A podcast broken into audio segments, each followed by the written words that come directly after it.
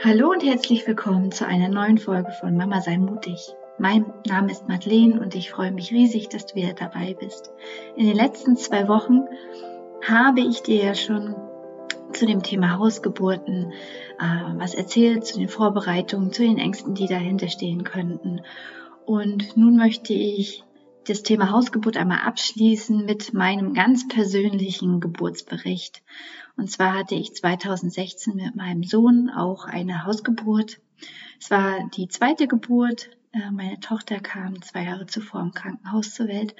Und nun wollten wir gerne, ja, 2016 dann die Geburt mit unserem Sohn zu Hause haben. Und da, davon möchte ich dir einfach gerne erzählen, um dich zu ermutigen, dich einzuladen, darüber einmal nachzudenken, ob du das nicht auch machen möchtest und ähm, ja, dich zu inspirieren, dass eine Hausgeburt ja auch was sehr Schönes sein kann und äh, es nicht unbedingt die Geburt in der Klinik sein muss.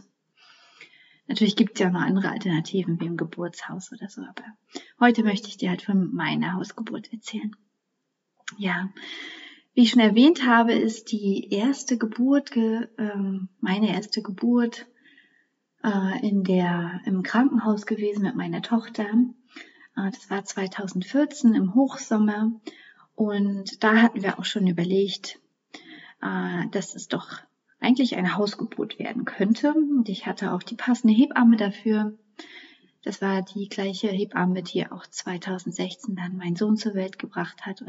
sie hat ihn nicht zur Welt gebracht, den habe ich ja zur Welt gebracht, aber die mir dabei geholfen hat.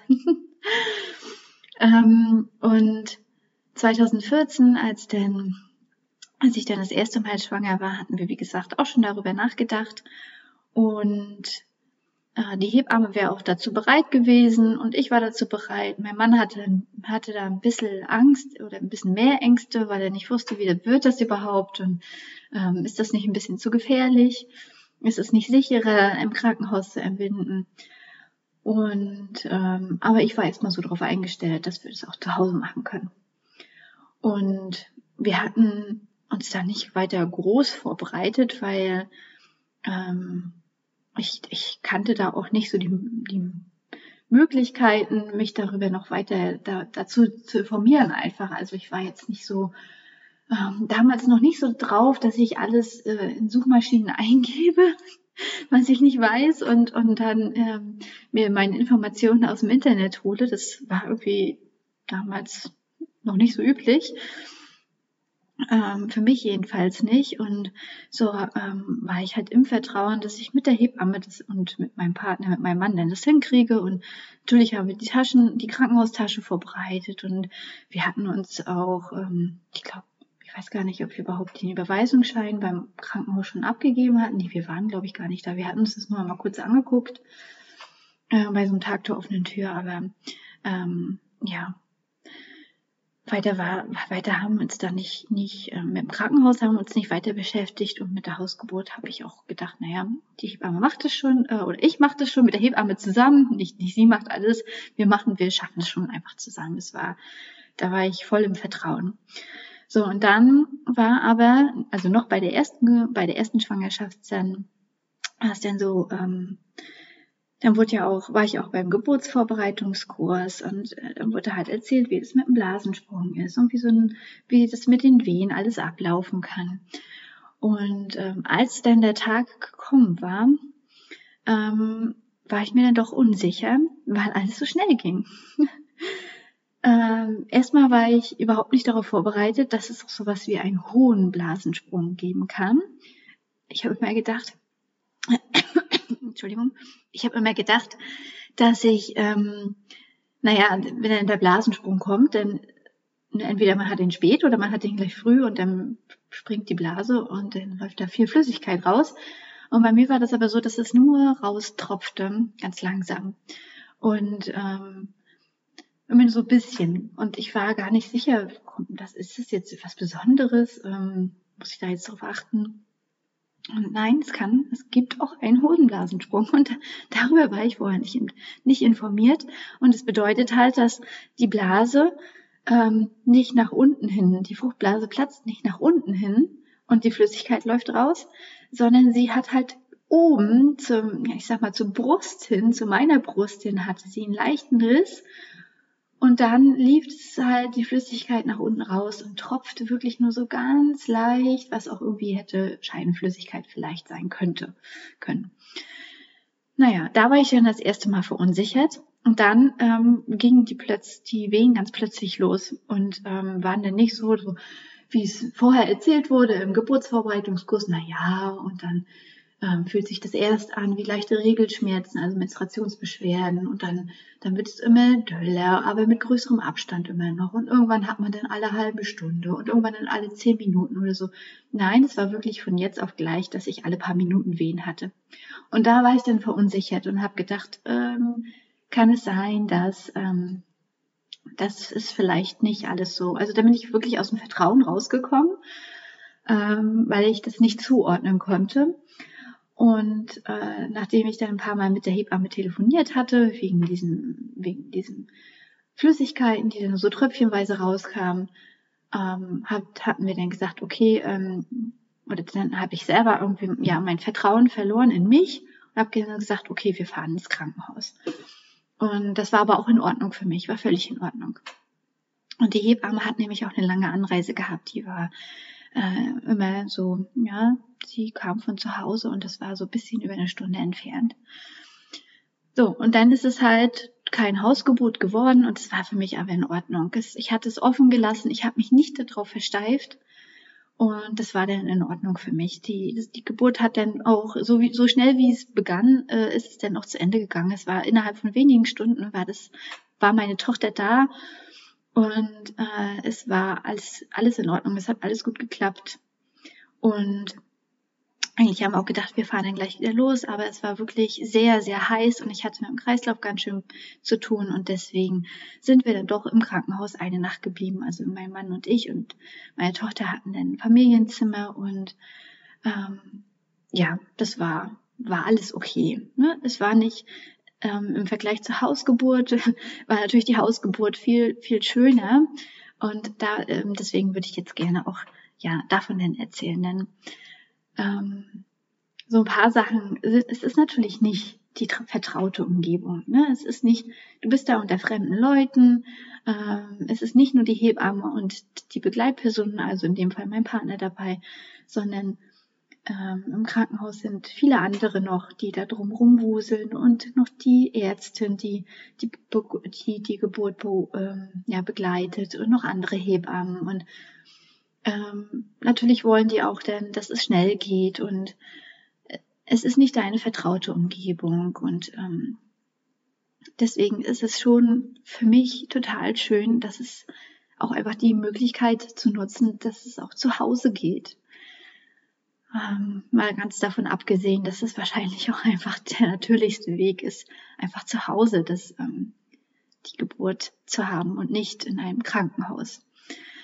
Und ähm, und bei meiner Tochter, bei der ersten Geburt war es auch so, dass ähm, ja auch ständig dann jemand reinkam, nachdem wir dann unser Familienzimmer bezogen hatten, ähm, kam ständig jemand rein. Es ähm, kam ständig die Schwester rein, eine Ärztin oder ähm, die Visite kam rein oder die äh, wollten sie auch gleich am nächsten Morgen auch gleich mit der Rückbildung beginnen und der Fotograf wollte was und dann ähm, die die wollten dann auch gleich wissen, was wir zum Mittag essen wollen. Also es war wirklich ständig jemand da.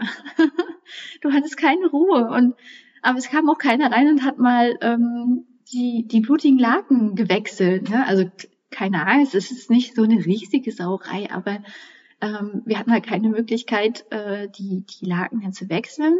Und es war doch alles sehr vollgespritzt und naja, und das war halt auch nach ähm, am nächsten Morgen noch so, ne? Ja, und zu Hause war es dann ganz anders alles. Das war, äh, auch da hatten wir uns nicht großartig weiter vorbereitet. Wir haben äh, die Krankenhaustasche zur Sicherheit gepackt gehabt, wie auch beim ersten Mal. Und wir hatten dann äh, mit unseren Eltern telefoniert, je nachdem wer gerade Zeit hatte, der ähm, für die Betreuung der unserer Tochter dann. Ähm, wir hatten gedacht, also wir haben auch im Bekanntenkreis oder Familienkreis ähm, äh, Mütter gehabt, die halt das große Kind bei der Geburt dabei hatten oder im Nebenraum hatten und wir haben aber gedacht, äh, das wäre halt, wenn es nicht anders geht, dann ist es halt so. Aber wir haben schon dann da uns dafür entschieden, dass wir die Möglichkeit in Anspruch nehmen wollen, wenn unsere Eltern Zeit haben, dass sie dann halt unsere große Tochter in der Zeit betreuen. Und ich hatte auch ähm, weil ich ja wusste, was so eine Geburt auch alles für, eine, für einen bürokratischen Aufwand nach sich bringt und für, für Nachsorge ähm, Punkte nach sich bringt, äh, ähm, hatte ich schon eine Liste angefertigt, was mein Mann denn alles abklappert an äh, Ämtern und so weiter und Terminen machen muss bei Ärzten, wenn wir das Kind dann zu Hause kriegen, dass er dann genau weiß, wo er anrufen muss und Termine machen muss und wohin gehen muss und Geburtsurkunde und so weiter beantragen muss. Das hatten wir dann alles schon. Das hatte ich dann schon alles vorbereitet, bereitet und das war auch wirklich eine gute ähm, ja, Vorbereitung, um hinterher dann äh, Zeit zu sparen. Und was wir bei der zweiten Geburt dann auch wussten, ähm, was gut äh, an Vorbereitung ist, dass man immer genug zu essen hinterher hat, weil es ist wirklich eine anstrengende Sache, diese Geburt. Und äh, ich war auch froh, dass ich genügend Essenssachen mit hatte äh, im Krankenhaus bei der ersten Geburt. Und so hatten wir dann auch vorgesorgt mit Essen bei der zweiten Geburt, weil ich wusste, da, da werde ich auch genauso viel Hunger haben wie nach der ersten Geburt. Und es war auch so. Ähm, das, das war mir wichtig. Und für den Rest so ähm, an irgendwelchen Sachen, die man drunter legen könnte oder so, das da, da hat sich, da wusste ich, da kümmert sich die Hebamme drunter, die bringt alles mit, was, was man unterlegt, ähm, wenn dann doch irgendwie Blut, ähm, ja, viel Blut rauskommt oder so, da, da hatte ich mich auch nicht weiter vorbereitet, bereitet, ehrlich gesagt. Und ich habe mich auch nicht um mein Mindset gekümmert, so was ich letzte Woche erzählt hat im, im Podcast, dass ne, da, wie geht man mit den Ängsten um und so. Ich war da, ich persönlich war da wirklich so im Vertrauen damals und hatte auch so viele positive, ja gut, das habe ich gemacht. Ich habe mir viele positive Geburtsvorbereitungen, äh, Geburtsberichte halt im, im Bekanntenkreis und Familienkreis angehört, so dass ich dadurch echt total gestärkt war. Ähm, und auch, ja, da habe ich keine, keine Internetrecherche weitergemacht. Mir andere positive ähm, Geburtsvorbereitungen oder positive Geburtsberichte angehört oder nach Hausgeburt recherchiert oder nach Checklisten recherchiert. Das kannte ich auch 2016 ehrlich gesagt noch gar nicht und war da wirklich im, im vollsten Vertrauen. Jetzt im Nachhinein würde ich noch Sachen anders machen. Auf jeden Fall, dann würde ich mich mehr darum kümmern, dass die Umgebung schön ist, dass es, dass ich schöne Musik habe, dass ich, wenn es vielleicht abends ist, ich Kerzen dabei habe. Ähm, und dass ich mir auch einen Geburtsplan schreibe, falls die Geburt doch ins Krankenhaus verlegt wird und dann ähm, alle Bescheid wissen, wie meine Wünsche einfach zur Geburt sind. Das würde ich jetzt im Nachhinein anders machen, aber das habe ich halt damals nicht gewusst und nicht gekannt und ähm, auch nicht, mich auch nicht einfach nicht weiter informiert darüber. Ja, und dann war es nämlich so, dass ähm, ich an dem Tag, wo der mein, mein Sohn geboren ist, da bin ich morgens dann als erstes aufgewacht. Es war früh morgens um ähm, fünf ungefähr und ich musste zur Toilette und ähm, habe gedacht, naja, es kann ja sein, als Schwangere mit dicken Bauch vorne dran äh, kann es ja öfters mal sein, dass man morgens zur Toilette muss. Und da habe ich schon aber gedacht, oh, irgendwas stimmt hier nicht. Ähm, ich hatte zwei Monate vorher auch irgendwie Magen-Darm oder eine Zeit, ein paar Wochen vorher auch Magen-Darm. Ähm, bin ja schon fast hochschwanger und das fühlte sich mir mal genauso an. Hab ich gedacht, was ist denn hier los? Ähm, kriegst jetzt irgendwie noch Durchfall oder so? Ähm, und dann bin ich halt wieder danach ins Bett gegangen, habe ich wieder eingekuschelt, habe gedacht, okay, es ist noch früh morgens, du kannst jetzt weiter schlafen. Aber ähm, ich konnte halt nicht weiter schlafen. Es fühlte sich immer noch ähm, ja, unangenehm an und ich dachte, was ist nur los? Und als ich dann ähm, ja immer mehr dann auch, auch die anderen beiden aufgeweckt habe, wir schlafen ja im Familienbett, mein Mann und meine Tochter hatte ich dann aufgeweckt und ähm, und dann, als sich dann meine Atmung verändert hatte, sagte mein Mann, na, diese Atmung kenne ich doch. Das ist kein, das ist kein Magendarm. Das, das geht jetzt los. So, ne? Und dann haben wir um sechs dann ähm, frühmorgens die Hebamme angerufen und auch ähm, weil ähm, meine Schwiegereltern angerufen, weil wir wussten, dass die da gerade frei hatten. Ähm, und dann ähm, sind die gekommen und haben äh, unsere Tochter abgeholt.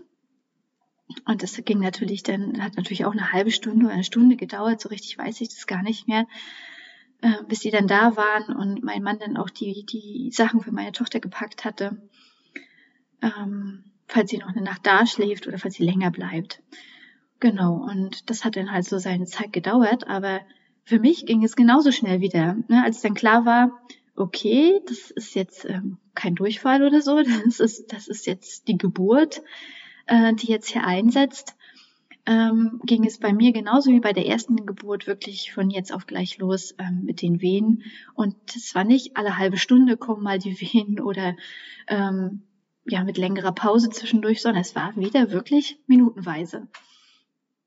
Und dadurch, dass mein Mann dann, natürlich waren dann alle aufgeregt, ne, ähm, dass mein Mann dann auch mit der Großen noch zu tun hatte und mit der Hebamme telefoniert hatte und die braucht ja auch wie immer über eine Stunde Anfahrt, ähm, war ich dann mehr oder weniger für mich alleine, hatte diese, diese Eröffnungswehenzeit für mich alleine.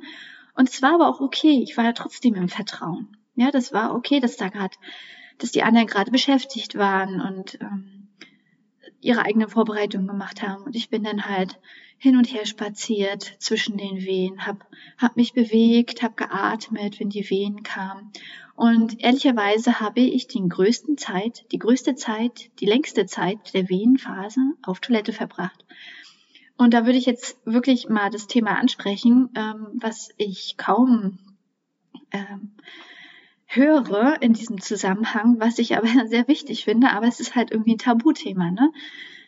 Ich weiß gar nicht, wie das ist, ob jetzt ähm, prinzipiell jede Frau, die in, ähm, zur Geburt ins Krankenhaus kommt, ob die einen Einlauf bekommt, damit ähm, sich der Darm entleert. Keine Ahnung, wie das regelmäßig läuft, aber bei mir war es halt so, bei der ersten Geburt hatte ich mit Einsetzen der, der Venen wirklich, ähm, war ich zwei, dreimal auf Toilette und dann war die, war der Darm komplett entleert. So.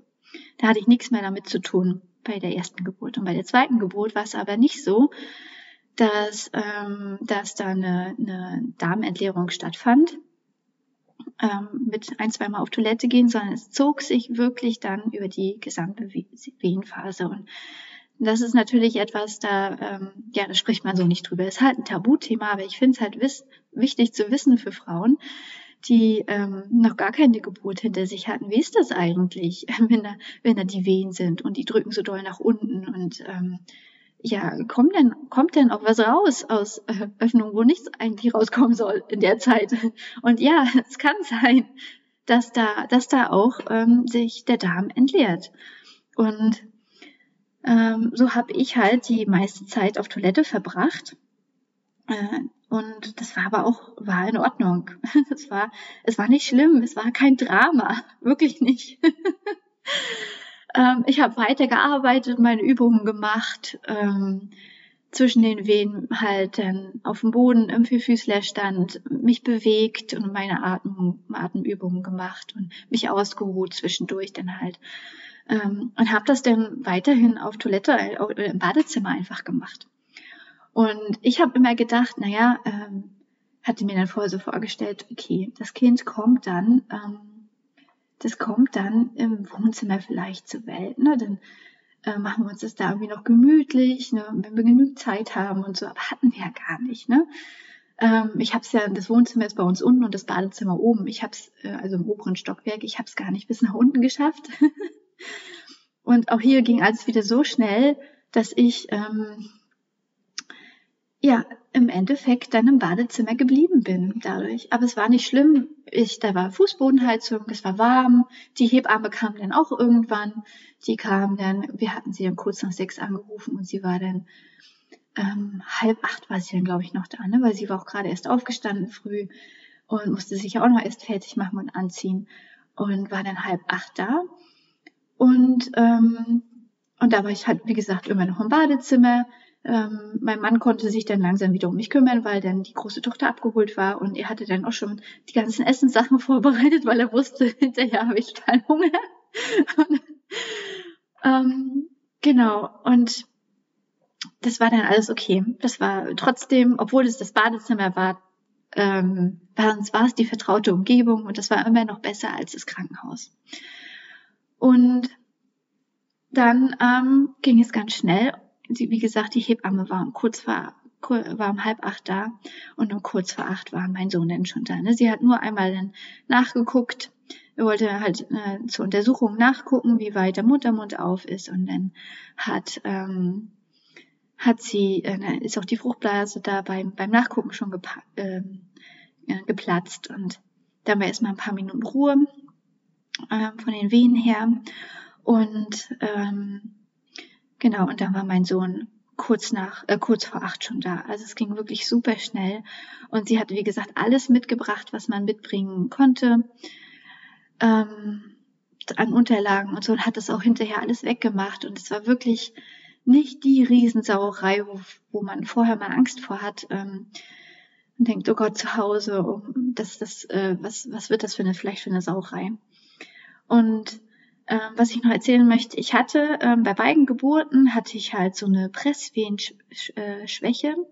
Also so wie andere das sagen, ähm, es kommt, ähm, das fühlt sich an, ich sag mal, ich sag's mal ganz direkt, Presswehen fühlen sich an, als wenn man kacken muss und dann kommt halt das Kind und, und kein Stuhlgang.